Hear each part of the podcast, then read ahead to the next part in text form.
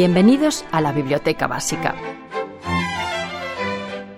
En el centenario de la muerte de Benito Pérez Galdós, ocurrida en 1920, el poder pedagógico de las imágenes que alabara el propio autor al poco de la llegada del cinematógrafo a España, en los albores del siglo XX, nos coloca de un salto en 1973, cuando en televisión española el realizador Jesús Fernández Santos estrena el primer capítulo de su programa Los Libros y lo dedica a Benito Pérez Galdós y su novela de juventud La Fontana de Oro. Aún vive mesoneros romanos, puntual notario de la historia y costumbres de la villa.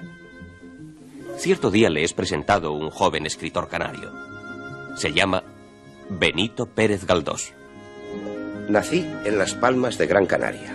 Vine a Madrid en el 63 y estudié la carrera de leyes de mala gana.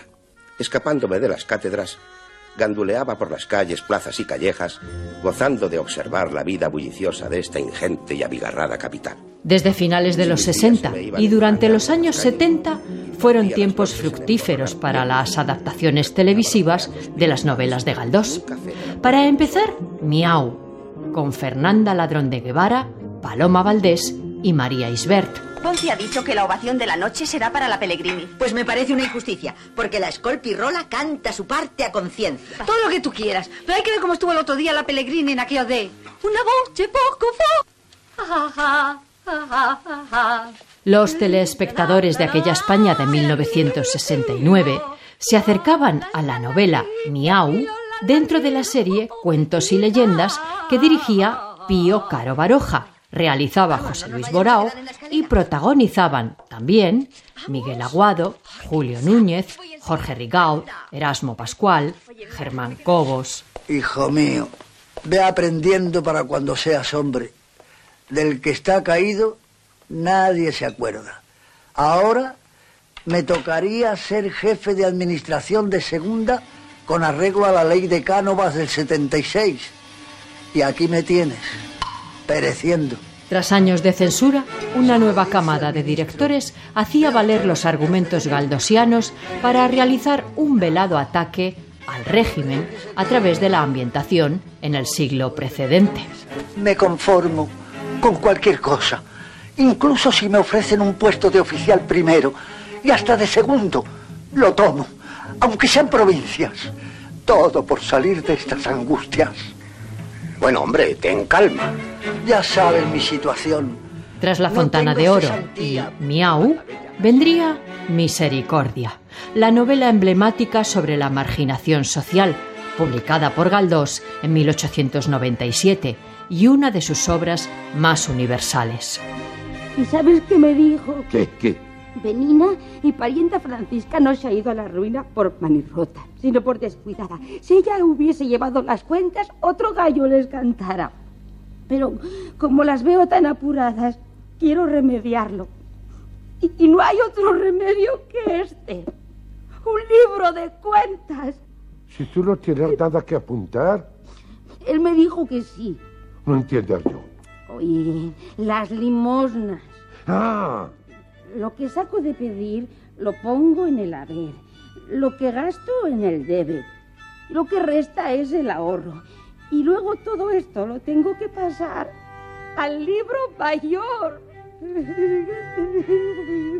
don Carlos era un cierdo, ¿eh? De nuevo un texto de Galdós, uno de los últimos al que en el año del centenario de su muerte se pueden acercar gracias a Radio Televisión Española a la carta, donde con realización de Juan Mediavilla, dirección de José Luis Alonso y guion de Alfredo Mañas, les espera un reparto integrado por María Fernanda Docón, en el papel de la señá Benina, y José Bódalo. Tu ser bonita, rosas y casbines, boquita tuya, estrella de la tarde, ojitos tuyos, doncellas dudas, envidia de ti tenían ellas. Hiciérante manos de Dios. Calla, Almudenilla, calla, no me digas esas cosas, que estoy muy triste y me vas a hacer llorar. Y desde luego, Fortunata y Jacinta, el folletín de gran éxito en vida de Galdós, que Mario Camus adaptó como miniserie en los años 80. Conocí a un hombre. Iba a tener un hijo suyo cuando me dejó. Con Ana Belén y Maribel Martín al frente de un reparto de altura. Fernando Fernán Gómez, Charo López, María Luisa Ponte, Mari Carrillo, Luis Ciges, Miguel Alexandre o Paco Raval en el papel del intrigante señor izquierdo, traficante de niños. Si la señora me logra una cosa. A ver qué cosa. La señora se aboca con Castelar o con el señor de Pi. Déjeme a mí de Pi y de Pa. Yo no le puedo dar a usted ningún destino. Pues si no me da la administración del pardo, el niño se queda aquí. ¡Hostia! Y para ver adaptada la que fue en vida de Galdós la única obra llevada al cine, al cine mudo, en 1916 en una versión perdida, los espectadores tendremos que esperar hasta 1997, cuando José Luis Garci borda una película candidata a los Oscars de Hollywood y protagonizada por un inmenso Fernando Fernán Gómez en el papel de El abuelo. Cuando murió tu padre en casa del enocinio, que no digo yo que sea mala muerte. Película que sería convertida en una miniserie de dos capítulos con metraje no incluido en la versión cinematográfica y de la que siempre pueden disfrutar desde la plataforma de radiotelevisión a la carta, como ocurre con la versión de 1969 para Estudio 1, exquisita, con Rafael Ribelles y María Fernanda Docón, estrellas de la televisión de entonces, y las niñas Isabel María Pérez y María Elena Montoya. ¿No creéis que en vosotras hay algo que sobra? ¿Algo que sobra? No lo entiendo, abuelito. Quiere decir que sobra lo malo. Eso es.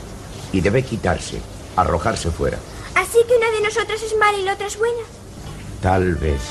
La mala soy yo. No, no, la mala soy yo que siempre El cinematógrafo es un prodigioso invento del que bien podría uno servirse para dar nuevo y hermoso medio de expresión al arte escénico. Así lo dejó escrito Benito Pérez Galdós en 1913. En el centenario de su muerte, acaecida en 1920, aproximarse a las versiones que la pequeña pantalla, a través de Radiotelevisión Española a la carta, les ofrece es una estupenda manera de leerle y recuperar momentos de disfrute en la butaca como este de Misericordia. Me despedí de la que Lean a Benito Pérez Galdós. Disfrutarán del placer de la lectura. Ojalá hubiera buscado la muerte antes que su ausencia. Esther de Lorenzo, La Biblioteca Básica, Radio 5. Antes que su ausencia. Parece que el sol se quema en el mismo amor que yo y que por su querer surean tristes las palomas, tristes las palomas. Mi amor como la palmera, grande y bonita, como la azucena blanca que florece en las dunas en las dunas de arena. No me cansaría de decirle hambre qué quiere decir alma mía, alma mía, ni de estar en el desierto, porque todo el desierto me recuerda su imagen, su infinita belleza, su infinita belleza. Almudena. Menina,